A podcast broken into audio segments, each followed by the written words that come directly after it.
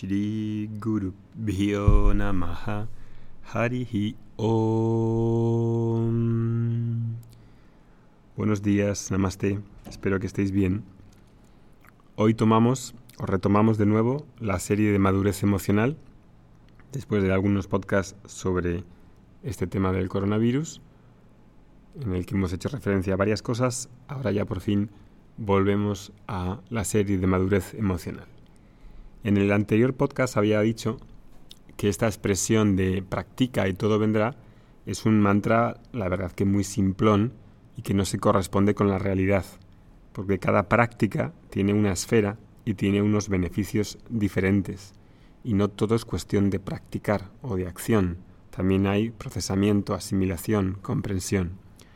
Hoy os quiero presentar un tema eh, nuevo que tiene que ver con la comunicación interpersonal, el lenguaje, el uso del, del lenguaje y de la comunicación con las personas.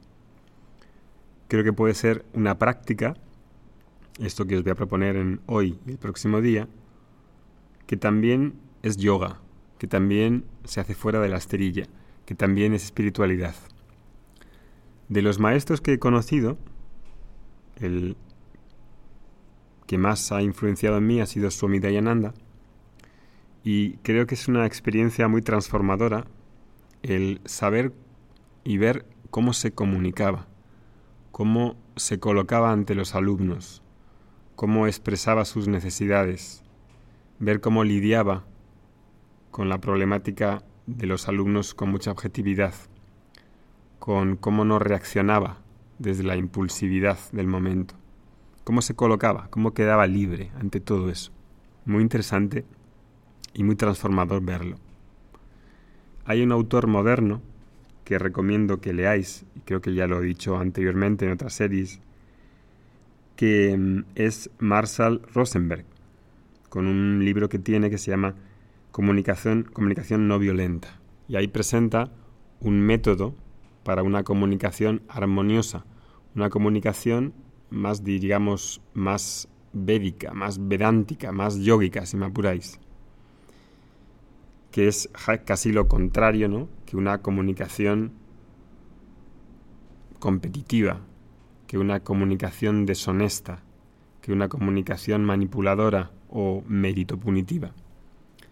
Y el concepto fundamental detrás de ese libro es el de la sinceridad de hacer ver a la otra persona lo que necesito, lo que acontece en las situaciones que estoy viviendo, lo que siento y lo que preciso para que la otra persona, si lo desea, pueda participar o contribuir en mi vida.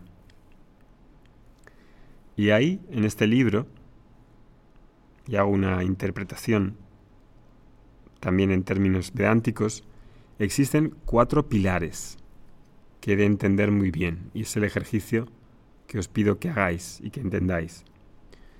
Son como cuatro pasos, ¿no? El primer paso es reconocer nuestras necesidades propias, reconocer qué necesidades tengo. El segundo es describir los hechos que acontecen de manera objetiva en las situaciones que vivo. Luego pondremos un caso y podéis poner vosotros los casos que estéis viviendo para poder vivir esto. Tercero es reconocer las emociones que surgen. Y cuarto es articular mi petición. Articular qué es lo que necesito y hacer una petición. Entonces, reconocer las necesidades, describir los hechos, reconocer las emociones que estoy viviendo y articular mi petición. Podemos de manera memotécnica decir, 1. Necesidades. 2. Hechos. 3. Emociones. Y cuarto, petición. Y ahí quedaría algo como N, H, E, P. Podríamos poner hasta una camiseta, si alguien se dedica al negocio de imprimir camisetas, que nos envíe una propuesta y podríamos así poner como el logotipo de Vedanta Academy y poner esto de necesidades, hechos, emociones, petición. Vamos con las dos primeras hoy y el próximo día hablamos de las dos siguientes. Primera se llamaría esto de reconocer nuestras necesidades humanas. Podemos decirlo en términos sánscrito, suadharma. Estas necesidades humanas las tenemos todos, porque todos somos seres humanos. Y tenemos una serie de necesidades en común, seamos ricos o pobres, empleados, empleadores, hijos o padres. Hay una necesidad de descansar, de seguridad, una necesidad de placer, una necesidad de contribuir para la vida de las personas, una necesidad de ser productivo, de sentirse útil, una necesidad de, de justicia. Diversas necesidades. Y como seres humanos necesito reconocer esas necesidades en mí y también saber que cuando me conecto con los demás, pues también tienen otras necesidades. Si no soy consciente de mis necesidades o no las articulo bien y no sé describirlas para mí mismo, no voy a poder ser sincero conmigo mismo y no voy a poder conectar conmigo mismo. La comunicación va a ser realmente un torcida con los demás. Entonces he de saber muy bien qué es lo que necesito cuando me comunico con los demás. Y he también saber empatizar con el otro para poder escuchar sus necesidades porque no puedo ser un adivino de la otra persona si no las verbaliza. Este es el primer paso, la primera cuestión, que es este swadharma, reconocer las necesidades. Segundo paso, drishta. Esto de drishta significa lo visto, lo que acontece, aquello que está aconteciendo sobre los hechos, sobre lo que está aconteciendo, he de ser capaz de describirlo y de ver la situación en términos de hechos. La situación, los hechos, lo que sucede. Normalmente no veo lo que sucede porque se mezcla con los juicios que hago constantemente y las emociones que surgen de esos juicios. Entonces he de ser capaz de observar qué está aconteciendo y de ser capaz de hacer una descripción clara y precisa de la acción, del hecho, del acontecimiento. Eso se llama drishta. Ahí voy a ver que muchas veces confundimos y digo lo que estoy sintiendo en vez de lo que ha acontecido. Y hago un juicio o una conclusión, mezclándolo todo. Eso es precisamente la falta de claridad. Esto es espiritualidad. Esto no es una cosa así como un lujo exótico.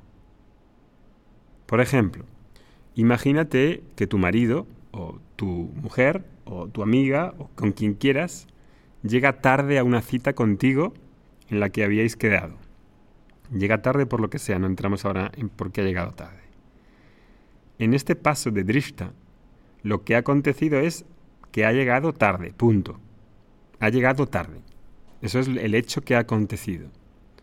Hay algo observable y algo que he de precisar y comunicar claramente. Sin embargo, puedo mezclar todo y, en vez de ver primero qué es lo que ha sucedido, mezclarlo y lo que siento es, lo que siento es que no me ha respetado.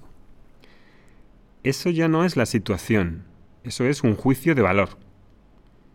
El juicio no es lo que aconteció, el juicio ocurre en mi cabeza. Lo que aconteció es que llegó tarde. Que sientas que no te respeta es una cuestión subjetiva, porque la jerarquía de valores y que lo, que es importante para mí puede ser no importante para ti. Si para mí es muy importante mi tiempo y la puntualidad, entonces he de reconocer mi necesidad y de saber expresar esa necesidad de respetar mi tiempo y de ser puntual. También es ver de expresar lo que siento en ese momento producido por esa situación, producido por un juicio de valor que puedo tener. Si no hago eso, tanto el reconocimiento de la situación como de lo que siento, la otra persona con la que estoy comunicando no tiene manera de vivir aquella emoción junto conmigo y de ver cómo se siente y por qué se siente así. Y de ver detrás de bastidores qué es lo que ha hecho que se sienta así. Si no me lo voy a tener que imaginar.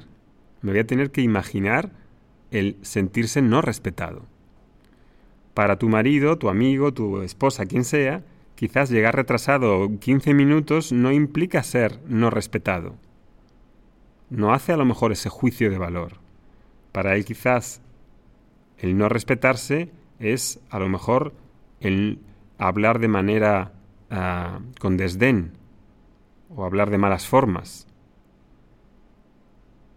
Si tu marido, tu amigo, quien sea, entiende lo que te importa, entiende la estructura de valores que para ti es importante, entonces ha de hacer un esfuerzo de relacionarse adecuadamente con esos valores, con esas necesidades, cuando se relaciona contigo, y no los que le importan a él o a sus valores. Entonces en este nivel hay dos cosas. Una es reconocer la situación objetiva y dos, las emociones que surgen cuando no se cumplen mis expectativas, que surgen de mis necesidades. En este segundo pilar quiero describir entonces la situación y no mezclar hechos con juicios, sobre todo emocionales, donde voy probablemente a reaccionar y responder sin espacio. Si respondo únicamente emocionalmente, sin ningún espacio cognitivo, para poder dar una respuesta deliberada, si no puedo dar una respuesta con un espacio deliberada y doy una respuesta meramente reactiva, automática, automática y autómata, una respuesta puramente como la de un animal, en la que si te chillan, tú chillas como un animal, si muerdes a un perro, el otro muerde a otro perro, de manera automática. Es decir, dependiendo del estado emocional en el que te encuentras. Si estás enfadado, reaccionas enfadado y tomas una decisión enfadado y hablas de manera enfadada al otro. No porque las emociones sean el problema, que no lo son, sino porque las emociones pueden secuestrar la inteligencia, pueden secuestrar tu sabiduría y ahí voy a quedar sin espacio, sin claridad. Y cuando actúo así, mezclándolo todo, mezclando situación con juicio, con sentimiento, con emoción, ahí puedo quedar prisionera en una montaña rusa y no saber qué pasa, quedar confundida y quedar completamente perdida en un proceso comunicativo, el que no tengo claramente claros los pilares que he de emplear para tener una comunicación efectiva y no violenta. En el siguiente podcast seguimos hablando de los otros dos pilares de la comunicación y vais haciendo este ejercicio si queréis. Om Shanti Shanti Shanti Harihi Om